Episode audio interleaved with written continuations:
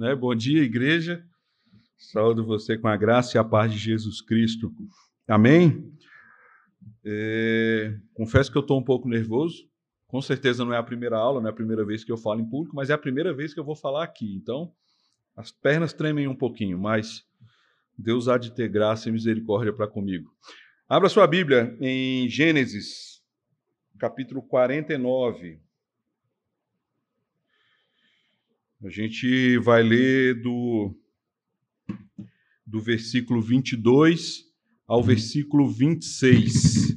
Gênesis 49, do versículo 22 ao versículo 26.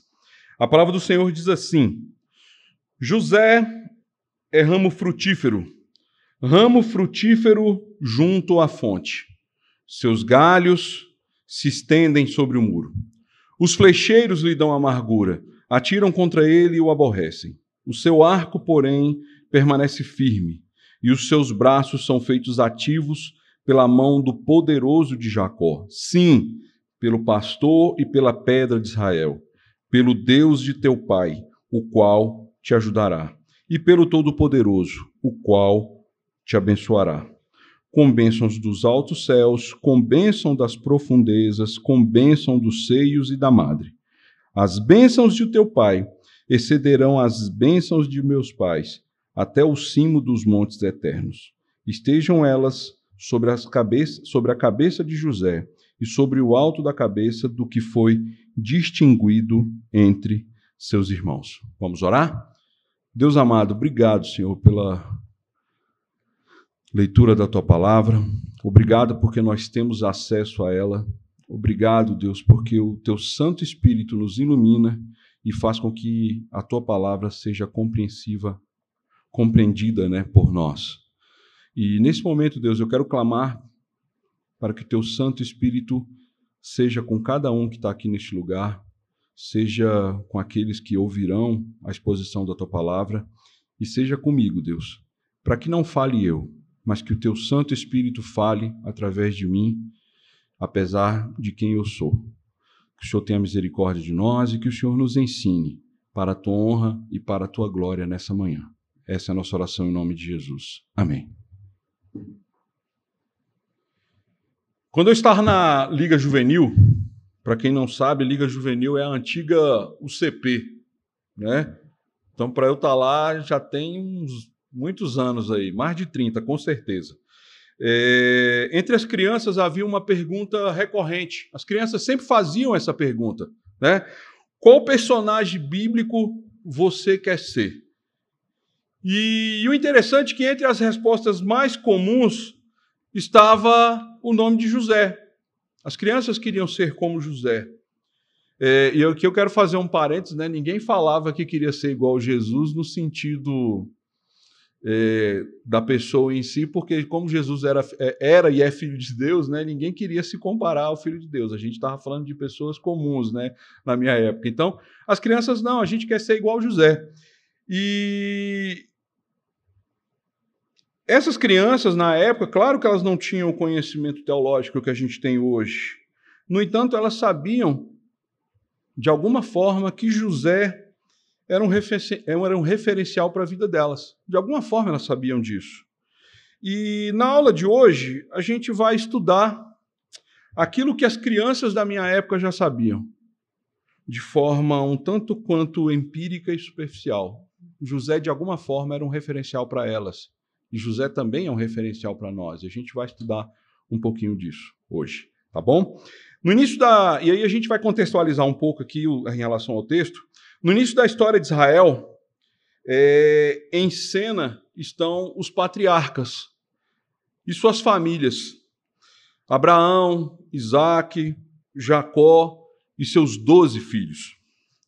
E José é um dos filhos de Jacó. José é um dos filhos de Jacó e a sua história encontra-se lá no livro de Gênesis, lá entre o capítulo 37 e o capítulo 50, para que você depois possa ler. É, e Jacó, em relação ao texto que a gente está lendo aqui, Jacó estava doente e prestes a morrer. E aí o que ele faz? Ele reuniu seus filhos para abençoá-los, um a um. No contexto patriarcal, no contexto bíblico patriarcal ali, a bênção paterna, ela, ela trazia aspectos históricos e aspectos proféticos. No texto aqui que nós lemos, Jacó abençoou José. E aí, estudando essa bênção, nós vamos compreender por que José foi um, um distinto homem de Deus. Beleza? E aí eu peço que você mantenha a sua Bíblia aberta, peço que você acompanhe aqui a construção do raciocínio para que, que a gente aprenda da melhor forma. E eu, que, eu peço que você esteja atento aí ao versículo 22. José era frutífero. Ele era frutífero. Se você vê aí no verso 22, é, você vai ver José sendo comparado a um ramo frutífero de uma planta. É, ser frutífero significa gerar frutos. E essa palavra ela carrega as, ideias, carrega as ideias de fertilidade e fecundidade. Na história de José, se você for fazer esse recorte, você vai ver encontrar dois fatos que confirmam a ideia de fecundidade e de fertilidade. Qual é a primeira? Ele tinha, ele era filho de Raquel. Raquel era uma mulher estéril e Deus a fez fecunda. Você vai ver isso aí lá em, no, em Gênesis capítulo 30, 22 a 24. Eu vou citar vários textos aqui. Você pode folhear sua Bíblia, mas a gente não vai ler. Mas para que você tenha ideia do que a gente está falando. Então, Raquel, mãe de José, era estéril. Então, Deus a fez fecunda. Ela teve um filho. Então, ela confirma na história de José a ideia de fecundidade e fertilidade. Outro fato: de José saíram duas tribos de Israel. Todos os outros filhos de Jacó deram origem a uma tribo. José deu origem a duas. Então, olha aí, fecundidade e fertilidade na vida de José. E quando você vai para o texto, aí você vai ver que a Bíblia coloca que José é o ramo de uma planta que está junto à fonte. E por conta disso, os seus galhos, os seus ramos estendem sobre o muro.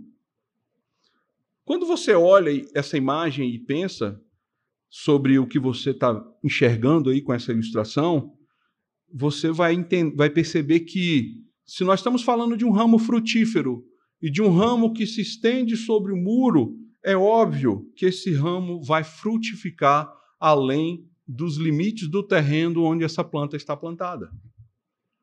E o que, que acontece na vida de José, falando de fecundidade e fertilidade? José teve dois filhos, e os dois filhos dele nasceram aonde? No Egito, longe da casa dele. Mas esse texto não vai falar apenas de fecundidade e fertilidade. Se nós analisarmos ele à luz de outros textos, a gente vai ver que esse versículo 22 ele também vai falar sobre a vivência da fé. E aí eu peço que você vá acompanhando aí os textos que eu vou falando para a gente construir esse raciocínio de maneira mais clara.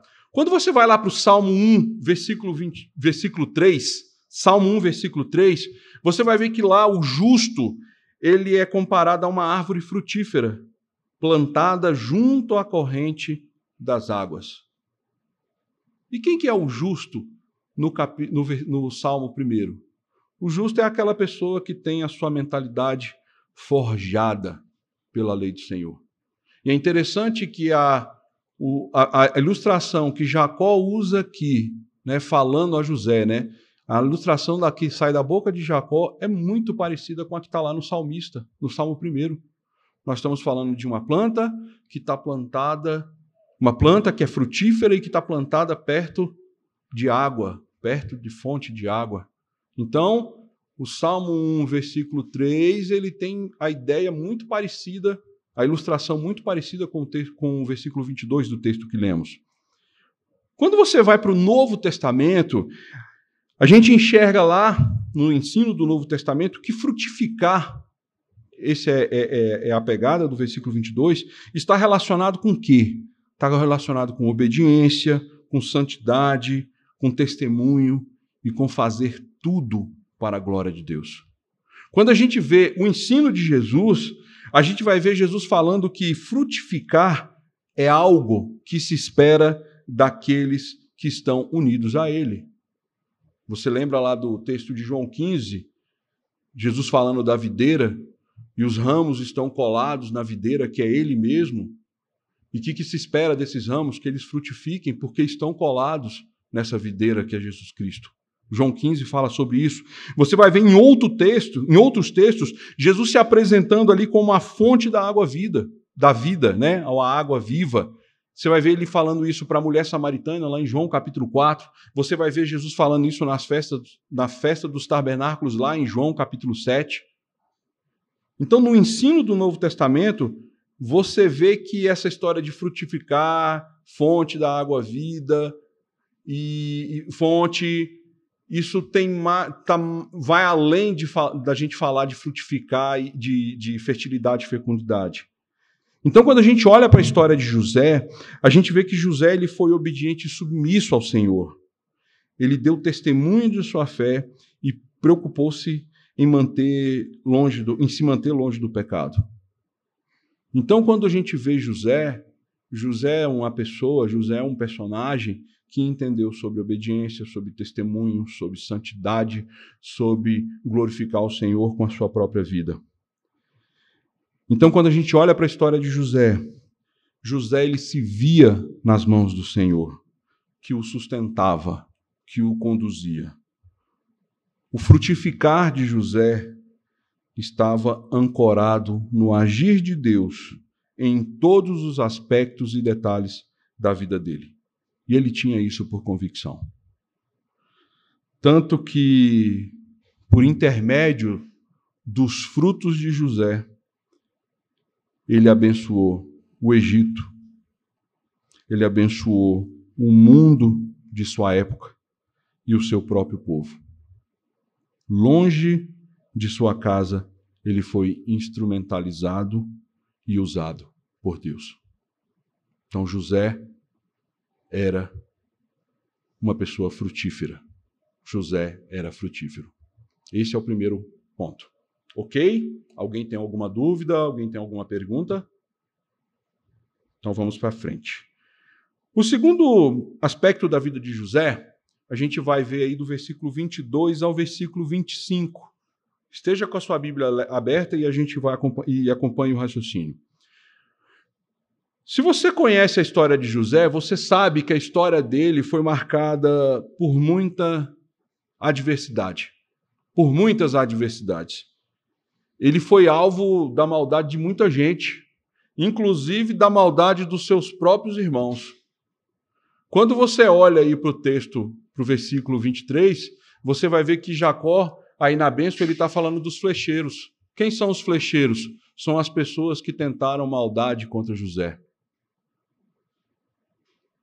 Então José, ele passou por adversidade, ele foi alvo de maldade, e essas pessoas são os flecheiros que tentavam acertá-lo, que tentavam derrubá-lo. E diante de todas essas adversidades, o que, que a história de José nos mostra? Que ele permaneceu firme e ele frustrou os seus inimigos. Por isso, quando você olha no texto aí que nós lemos, você vai ver que os flecheiros eles ficam aborrecidos com José. Porque não adianta, tá soltando flecha, tá atacando ele e ele permanece firme. E porque ele permanece firme, os inimigos são frustrados.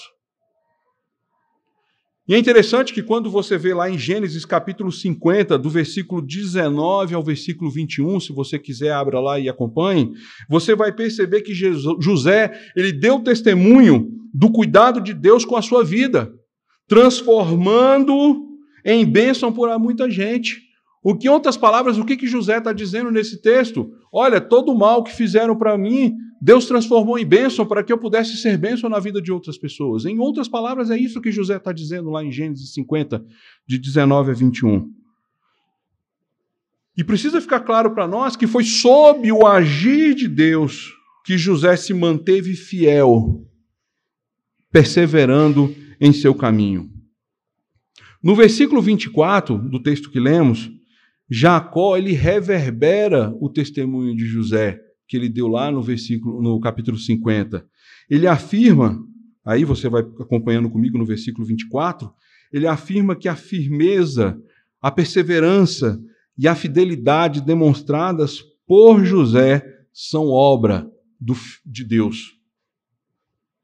Olha a ilustração que tem aí no texto, no versículo 24. Ele está dizendo aí que durante o ataque dos inimigos, os braços de José permanecem ativos para que ele possa lidar com as flechadas. Isso quer dizer o quê? Mesmo ele sob ataque, mesmo os inimigos acertando flecha nele, os braços dele continuam com condição de se defender e de contra-atacar. Na história de José, ele se defendeu e, se contra, e, e realizou esse contra-ataque de que forma? Sendo fiel, dessa forma que ele contra-atacou os seus inimigos. Sem dúvidas, quando a gente olha para a vida de José, a gente percebe que ele foi alvo das bênçãos de Deus durante toda a sua vida.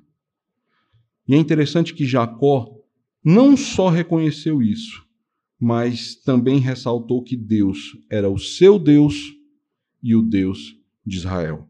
Lá no versículo 24, olhe comigo, você vai ver lá que, de, que Jacó está usando a expressão aí: poderoso de Jacó, pastor e pedra de Israel. Mais para frente um pouquinho, ele vai falar: o Deus de teu pai. Então Jacó, ao abençoar José, ele tem ciência que José se manteve fiel, manteve perseverante, por causa do agir de Deus na vida de José. E quem era o Deus de José? O mesmo Deus de Jacó. Então Jacó tá, sabia de qual Deus ele estava falando. Do único, do verdadeiro Deus, de Yahvé, o Deus de Israel. E com certeza, quando Jacó fala essas coisas, ele profere essas palavras, ele tinha em mente a aliança que Deus fez com Abraão e com a sua descendência. Por isso ele usa essas palavras, né? Poderoso de Jacó, pastor e pedra de Israel. E aí, olhando para a vida de José, em alguma medida, a gente pode ver que José serviu de pastor e de pedra para sua família. A gente não pode esquecer que quem era a família de José? O próprio povo de Deus, o povo de Israel. E o que, que José fez? Ele foi usado, ele foi instrumentalizado por Deus para preservar o seu povo vivo e mantê-lo em unidade. Lembra da história? Não tinha o problema da fome que assolava o mundo. José, enquanto governador do Egito, esquematizou aquele plano de guarda de alimentos, né, fazendo um estoque para que todas as outras nações fossem atendidas. Não é isso que a história nos mostra? E num determinado momento, ele traz a sua família para morar no Egito. Olha o que, que José fez. José foi decisivo na preservação do povo de Israel. José foi decisivo na manutenção da unidade do povo de Israel. É...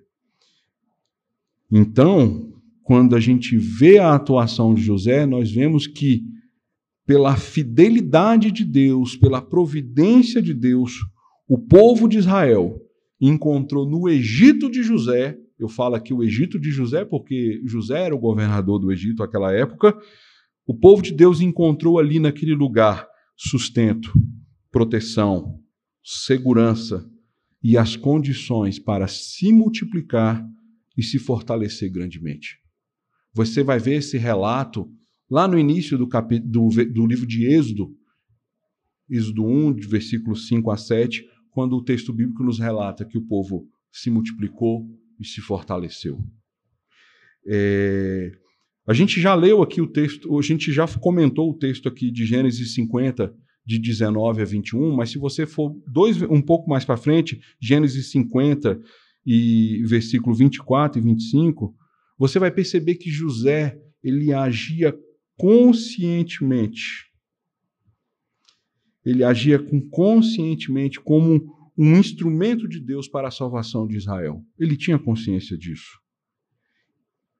E nesses textos que eu falei, lá no, no capítulo 50, José chega inclusive a anunciar à sua família sobre a futura libertação do povo do Egito. Então José tinha consciência de que ele era um instrumento na mão do Senhor. O fato é que José, Deus abençoou José para que ele pudesse abençoar Israel. É por essa razão que aí no versículo 25 do texto que nós lemos, você vê que Jacó fala que José continuará sendo abençoado e ajudado pelo Todo-Poderoso com toda sorte de bênção. Bênção do alto, bênção da profundeza, bênção do seio, bênção da madre, toda sorte de bênção. Continuará acompanhando José, porque Jacó conhecia o Deus de José, porque era o Deus dele. E pelas mãos do Senhor, isso precisa ficar claro para a gente. José se manteve fiel e perseverante e ele, por ter se mantido fiel e perseverante, ele pôde experimentar a bênção de abençoar o seu próprio povo. Então, se a gente pudesse também elencar mais duas características de José, tranquilamente a gente poderia falar que José era abençoado e ele era abençoador. Com certeza. Beleza? Até aqui tudo bem? Alguém tem uma dúvida, alguma questão? Senão a gente vai para frente. Eu peço que você me acompanhe agora no versículo 26. A outra característica, de José era que José era distinguido dos demais.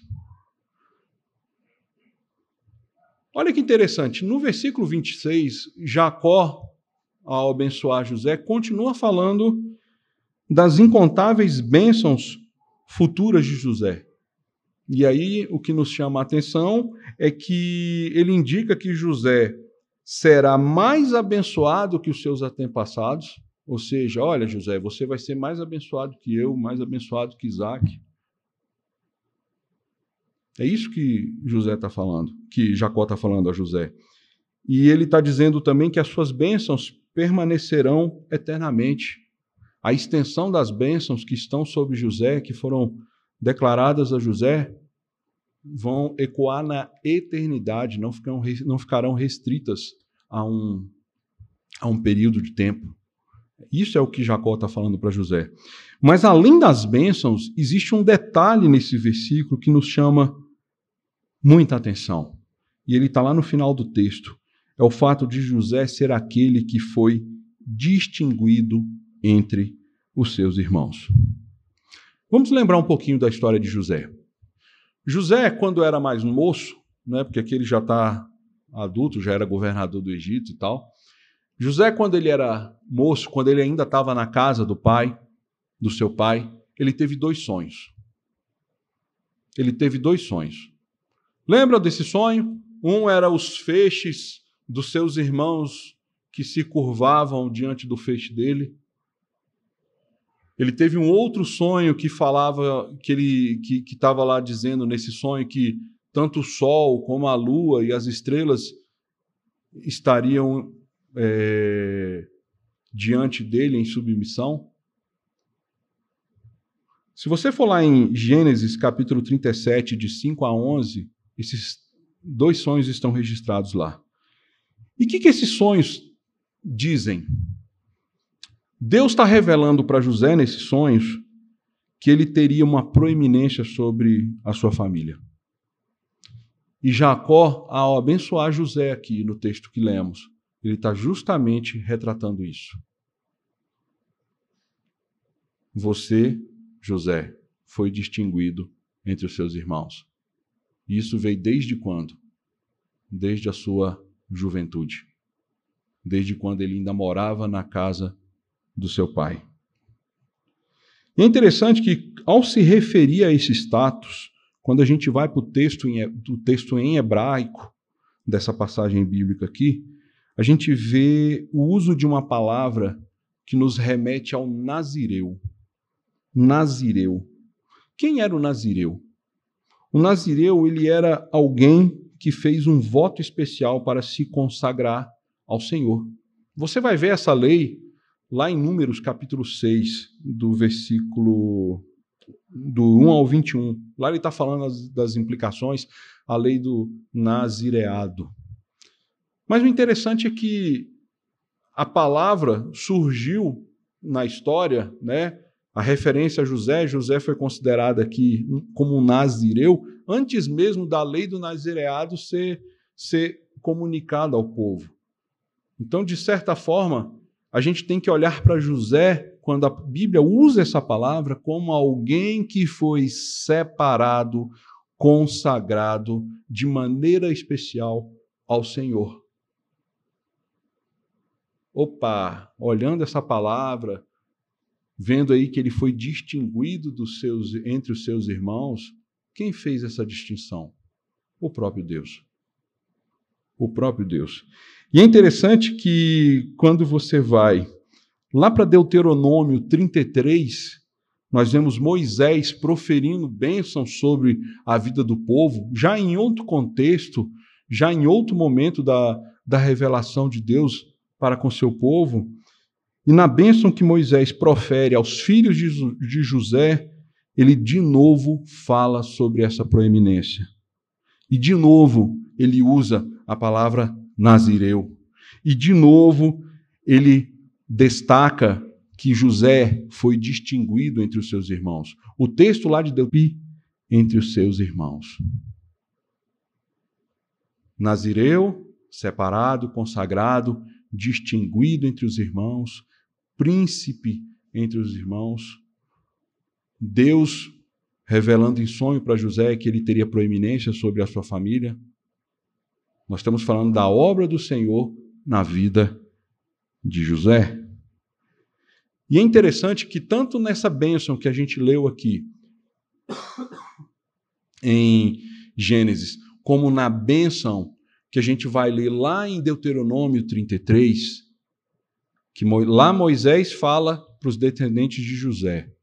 E aqui o próprio Jacó, pai de José, fala para o próprio José. Ele faz referência à, à cabeça de José. E aqui eu quero chamar a atenção de vocês. Ele fala que a bênção vai estar onde? Na cabeça, sobre a cabeça. E o que, que a gente usa na cabeça quando a gente quer deixar claro que aquela pessoa é distinta entre os demais. Aqui você tem uma referência a uma coroa, a um símbolo de, de nobreza, a um símbolo de distinção. Por isso que ele faz essa referência. É na cabeça de José. Porque José foi distinguido entre os irmãos. Porque José é o príncipe dos irmãos entre os irmãos, porque José é nazireu, porque José foi separado e consagrado ao Senhor. Então a bênção de Jacó está deixando isso muito claro. E se você olha para a história de, de José, você consegue perceber claramente que ele seguiu um caminho distinto dos seus irmãos. Ele foi consagrado, foi separado por Deus para desempenhar, igual a gente falou, um decisivo papel na história de Israel. E é interessante que o exemplo de José, ele nos remete ao processo de santificação. Quando a gente fala do processo de santificação, isso em relação a mim, em relação a você, trata-se de um processo onde todo cristão ele precisa se empenhar para viver pela fé, em obediência, santidade e perseverança. E a gente consegue viver dessa forma, ou pelo menos se esforça para viver dessa forma, porque o Espírito Santo nos habilitou e nos, cap nos capacitou para viver dessa forma.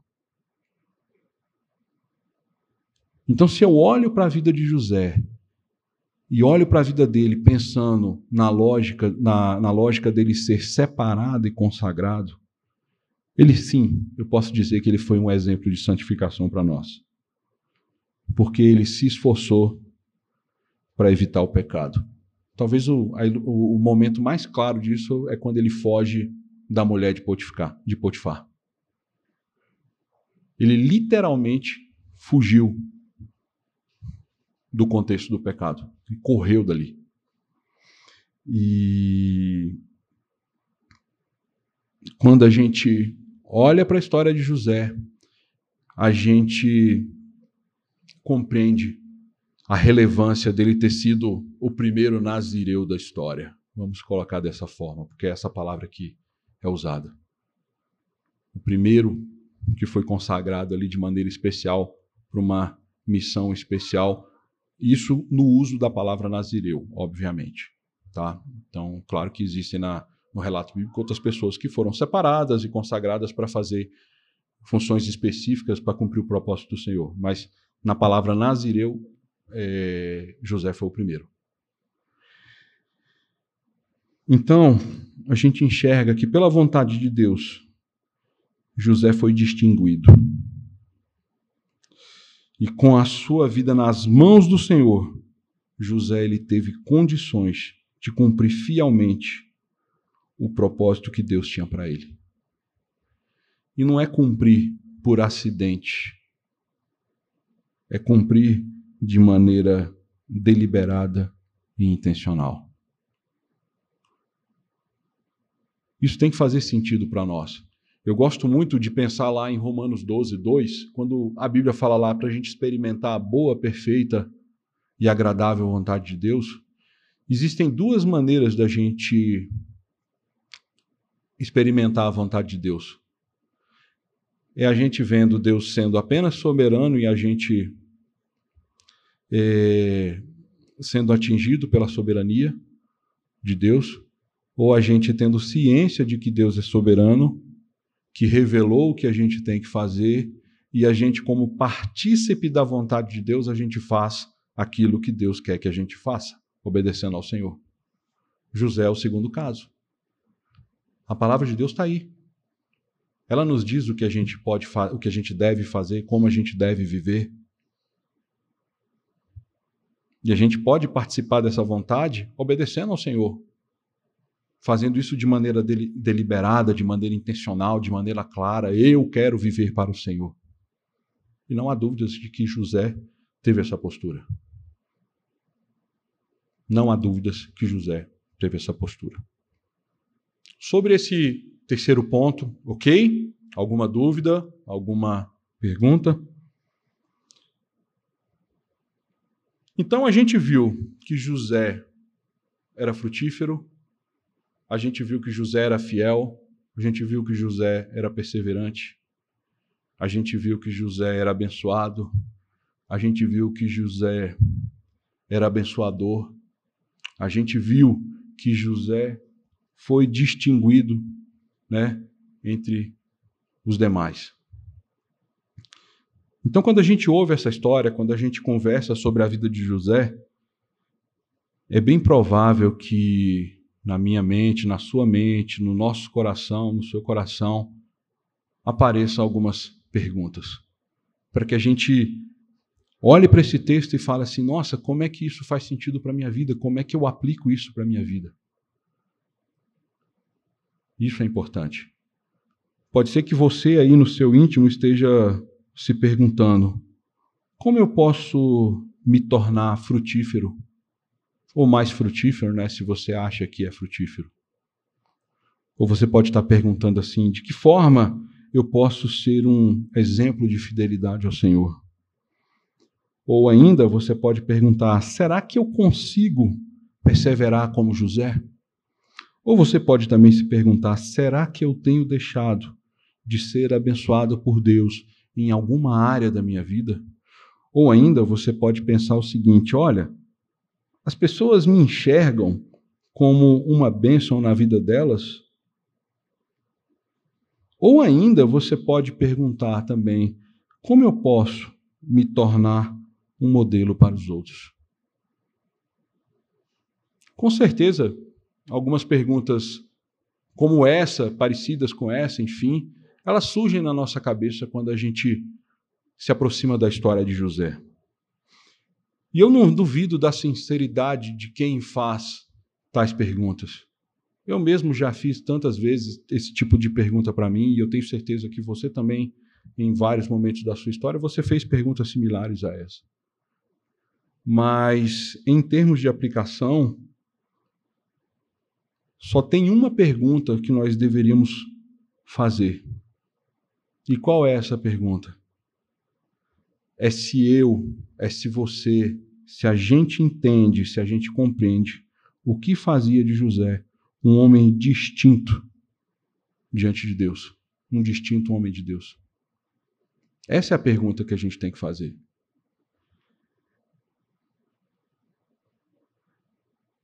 Eu compreendo, eu entendo por que, que José é um homem distinto diante de Deus. Essa é a pergunta que a gente tem que fazer essa manhã. E essa pergunta é que vai nos ajudar a aplicar esse texto para as nossas vidas. E a resposta é simples, ela está lá no versículo 22. Qual é a característica de José que faz com que ele seja o que ele foi? José estava plantado aonde? Junto à fonte. Isso significa o quê? Significa que a vida de José estava ancorada no Senhor. Esse é o ponto. E aqui, além de ancorada, eu poderia usar outras palavras, eu poderia usar fixada, poderia usar atrelada, poderia usar unida, ou fincada, ou até mesmo plantada de novo. Mas entenda que essas palavras, o ancorada e essas palavras que eu falei, elas são bem diferentes de estar ao lado e estar próximo. Porque ele está ao lado não necessariamente quer dizer que você está ancorado.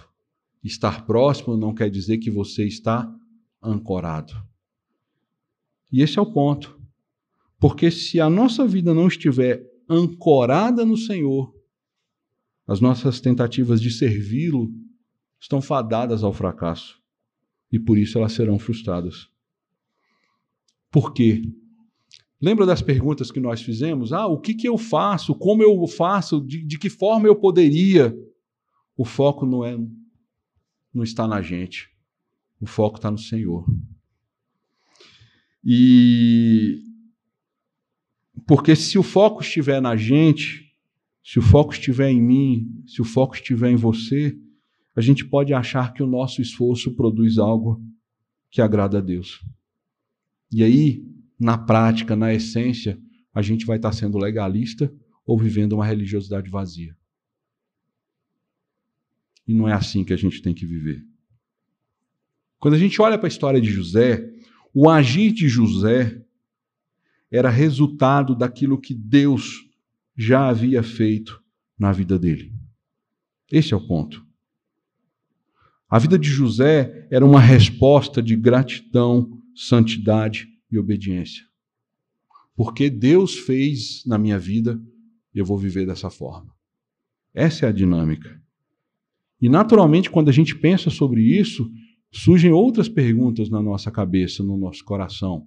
Se não surgem, devem surgir, deveriam surgir. O que, que motiva a gente? Qual é a nossa motivação para estar com o Senhor, para andar perto do Senhor, para estar aqui? Para querer participar de uma igreja? Qual é a resposta que nós damos com as nossas vidas em relação ao que, aquilo que Deus, através de Jesus Cristo, fez em prol do seu povo? Qual é a resposta? A nossa vida responde o que o Senhor fez por nós na cruz? Essas são as perguntas que a gente tem que fazer. Geralmente a gente quer um método, a gente quer uma, uma coisa prática. Ah, eu faço isso, acontece. Não. O foco é a gente vai viver em resposta ao que o Senhor fez por nós. Pensa comigo. Em Jesus, nós fomos escolhidos. Nós fomos salvos da morte e do pecado. Nós fomos separados do mundo. Fomos consagrados nele e por ele. E fomos habilitados e capacitados pelo Espírito Santo. Para quê? Para cumprirmos o nosso propósito, que é proclamar e testemunhar a respeito de sua vida e obra. Fazendo o quê? Frutificando, vivendo para a glória do Senhor. Esse é o resumo daquilo que deve ser a minha e a sua história de fé. Se a gente entende e vive essa dinâmica, frutificar, ser fiel, perseverar, abençoar e ser abençoado serão resultados do que nós somos em Jesus. E é isso que tem que ficar claro para mim e para você nessa manhã. Em termos práticos, sendo bem prático mesmo, todas as aplicações desse texto derivam de uma única aplicação. Assim como José, eu e você devemos ancorar as nossas vidas no Senhor. E aqui eu falo ancorar, grudar, atrelar, fixar. Não é ficar perto, não é ficar à margem, não é ficar na tangência, é colar mesmo. É isso que nós devemos fazer. E esse processo de estar ancorado no Senhor, isso envolve tantas coisas da nossa vida. Isso envolve as nossas identidades, quem nós somos, envolve as nossas realidades, envolve os nossos contextos, as nossas ações, as nossas agendas, os nossos interesses as nossas motivações, as nossas intenções, as nossas emoções, as nossas aspirações, as nossas inspirações, as nossas convicções, as nossas visões de mundo. São tantas coisas. Mas todas essas coisas e mais algumas que você pode colocar aqui, elas abarcam todos os aspectos da tua vida e da minha. E, e em suma, nós estamos falando do quê? De uma nova vida em Jesus. E quando a gente fala de uma nova vida, é 100%. É tudo. E tudo relacionado à nossa existência, à nossa história. Tudo de nós precisa estar ancorado no Senhor. Amém? Que os outros vejam em mim e em você quem Jesus é. Amém? Que o Senhor nos abençoe e que Ele trabalhe nas nossas vidas para que essa palavra tenha sentido prático na nossa vida e na nossa existência para a honra e glória dele. Amém?